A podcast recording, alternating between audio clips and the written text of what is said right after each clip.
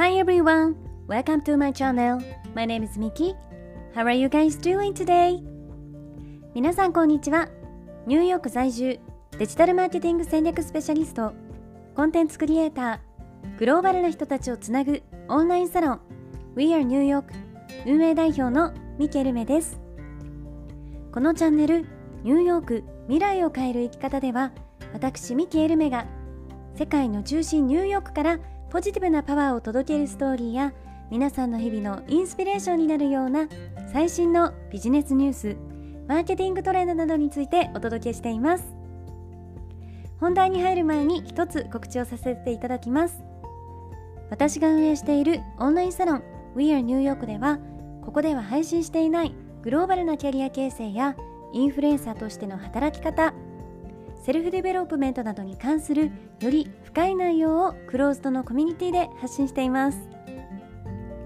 毎月2回にわたりオンライン上でメンバーミーティングを開催しているんですが、えー、グローバルに活躍されている各業界のスペシャリストの方をゲストにお招きしてお話を聞いたりとか、えー、最新のマーケティングやビジネスソーシャルメディアについての勉強会を開催したり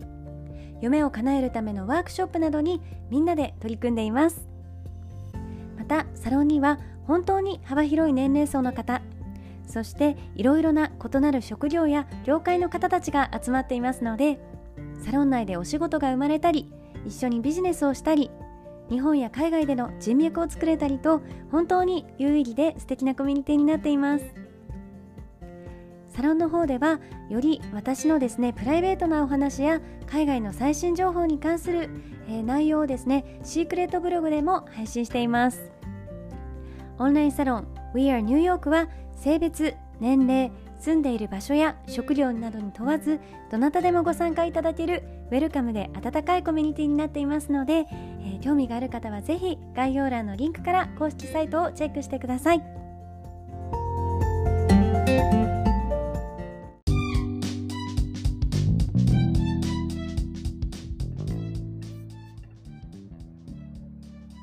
皆さんおはようございます。ー、日本の皆さんはゴールデンウィークが明けて今日からお仕事がスタートという方が多いですよね。ゴールデンウィークは気分転換できましたか？えー、そして今日からまた新しい1週間ということで新しい気持ちで、えー、頑張っていきましょう、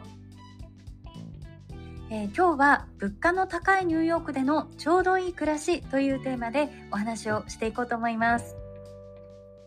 ニューヨークに初めて来たあの日本の方とかにはですね本当にあのニューヨークでの物価の高さっていうのにあの皆さんすごくやっぱりびっくりされるんですけれどあのそんな中で私がこうニューヨークでの暮らしでですねすごく意識していることっていうのが、えー、食生活食についてなんですね。でまずやっぱりこうアメリカと日本っていうのを比べると大前提として全然違うっていうところがですねアメリカでは日本のようにこう安くて美味しいものっていうのがほぼ存在しないことです。日本だったらあのコンビニスイーツとかコンビニのおにぎりとかお弁当でも本当に美味しいものがたくさんありますよね。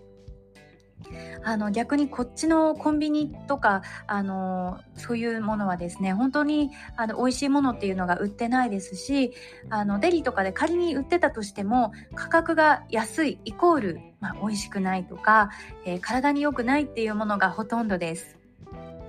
で日系スーパーとかに行くと一応こう日本のおにぎりとかお弁当っていうのも売ってたりはするんですけれどあのそれでもやっぱり日本のスタンダードにこう慣れてしまっていると日本と同じ価格で、えー、手に入る美味しい日本食とか日本の食べ物っていうのは、えー、ニューヨークにはないんですよね。えー、そしてですねニューヨークでは美味しいものイコールそれに見合った対価がかかるっていうのがあの、まあ、スタンダードになってくるのでそこがやっぱり日本と全然違いますしあの私もニューヨークにまあ長く住んでるので逆にこう日本に一時帰国した時とかっていうのは日本の物価の安さとそれなのにすごく美味しいっていうことにですね改めてあの本当に驚かされます。え、そんな物価の高いニューヨークなんですけれど私が日頃から心がけていること、え、それはですね外食とお家で食べるご飯のバランスですあのニューヨークに来てから34年の間っていうのは実は私自身あんまりお料理が得意ではなくて今と比べると外食の割合っていうのがすごく多かったんですね。で疲れてる時はよく UberEats とかも使ってましたね。だけどこの数年間で本当にあの食に関するライフスタイルっていうのが私の中で大きく変わってですね、えー、まずあのその大きな変化として自分自身私自身がですねお料理することが本当に大好きになってそれが一つの趣味のようになったことです。あのお仕事とかで、まあ、疲れてたとしてもですねこうお料理を作ってる時間が私の中の一つの気分転換になってなんかこうそれだけですっきりしたりするんですよね。そしてあの前までは忙しいイコールこう外食をして時間効率を、まあ、上げる、えー、短縮するっていうことをあの思ってたんですけれどなんかそういう考えの中でこうふらっと、えー、街を歩いて見つけたレストランとかで、まあ、人がある程度混んでたりしたらあ美味しそうかなと思ってこうなんとなく入って食事をするっていうことが結構あったんですけれどやっぱりあのレストランで外食をしてもですねニューヨークではこう値段に見合った美味しさっていうのを得られるようなレストランっていうのはなかなか多くはなくてですね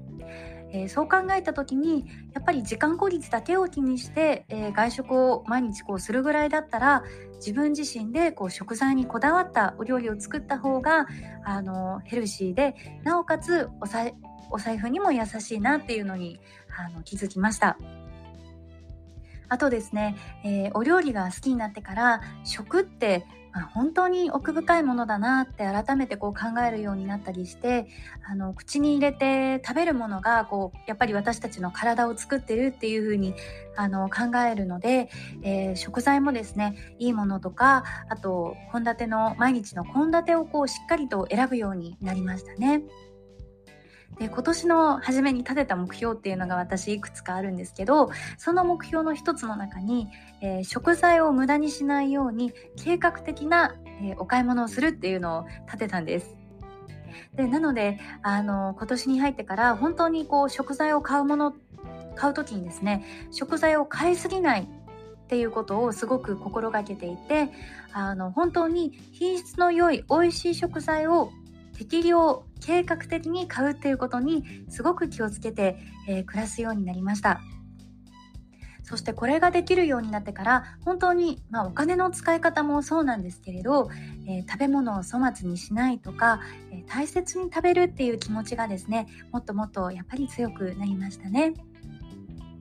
もちろん外食も定期的にあのするんですけれど、えー、そんな時はですねせっかく外食するなら、えー、その時はこう妥協するんじゃなくて行ってみたかったレストランとか、えー、評価の高いレストランに行って本当に心から美味しいなって思えるお料理とか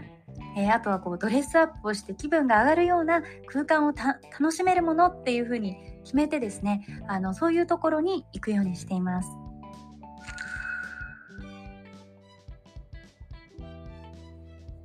えー、先ほどもお話ししたんですが安かろう悪かろうという言葉があるように特にアメリカでは、えー、安いものは体に良くなかったりとか、えー、高カロリーで太りやすかったりするものが本当に多いので、えー、毎日こう体に入るものだからこそしっかりと自分の目で見て食材を選んで、え毎日食べているものでその日のメニューを決めてこうヘルシーなライフスタイルのバランスを保てる、えー、お家でのご飯っていうのが私はですね、えー、とても今の自分のライフスタイルに合ってるなっていうふうに感じています。えー、そしてその代わり外食をする時は粉食、えー、奮発して本当に美味しいものを食べるえー、この食のライフバランライフスタイルバランスこそが私にとってはすごく心地よくてですね、えー、アメリカの生活での一番こう健康的で楽しく毎日の食事が取れる、えー、スタイルかなっていうふうに、まあ、たどり着いた答えです。やっぱりこう衣食住を見直して一日一日を丁寧に暮らしていくと、えー、自然と心も体も整ってきますよね。目まぐるしく変わる、え変化の多いニューヨークでの生活だからこそまあ、そういったあの生活の原点みたいなところに立ち返ってですね、えー、自分にはこれが心地いいなとかこれがちょうどいいと思える、えー、ライフスタイルを今後も続けていきたいなと思っています。えー、皆さんは毎日の暮らしの中で何かこだわりなどありますか、えもしですね取り入れている良い習慣などがあればぜひコメントで教えてください。えそれでは今日も聞いてくださりありがとうございました。今日のエピソードが少しでも面白い、少しでもためになったと思っていただけたら、ぜひフォローやライクで応援してください。いつも聞いてくださり、本当にありがとうございます。えー、それでは皆さん、今日も一日ですね、どうか素敵な日をお過ごしください。Thank you for listening. See you tomorrow.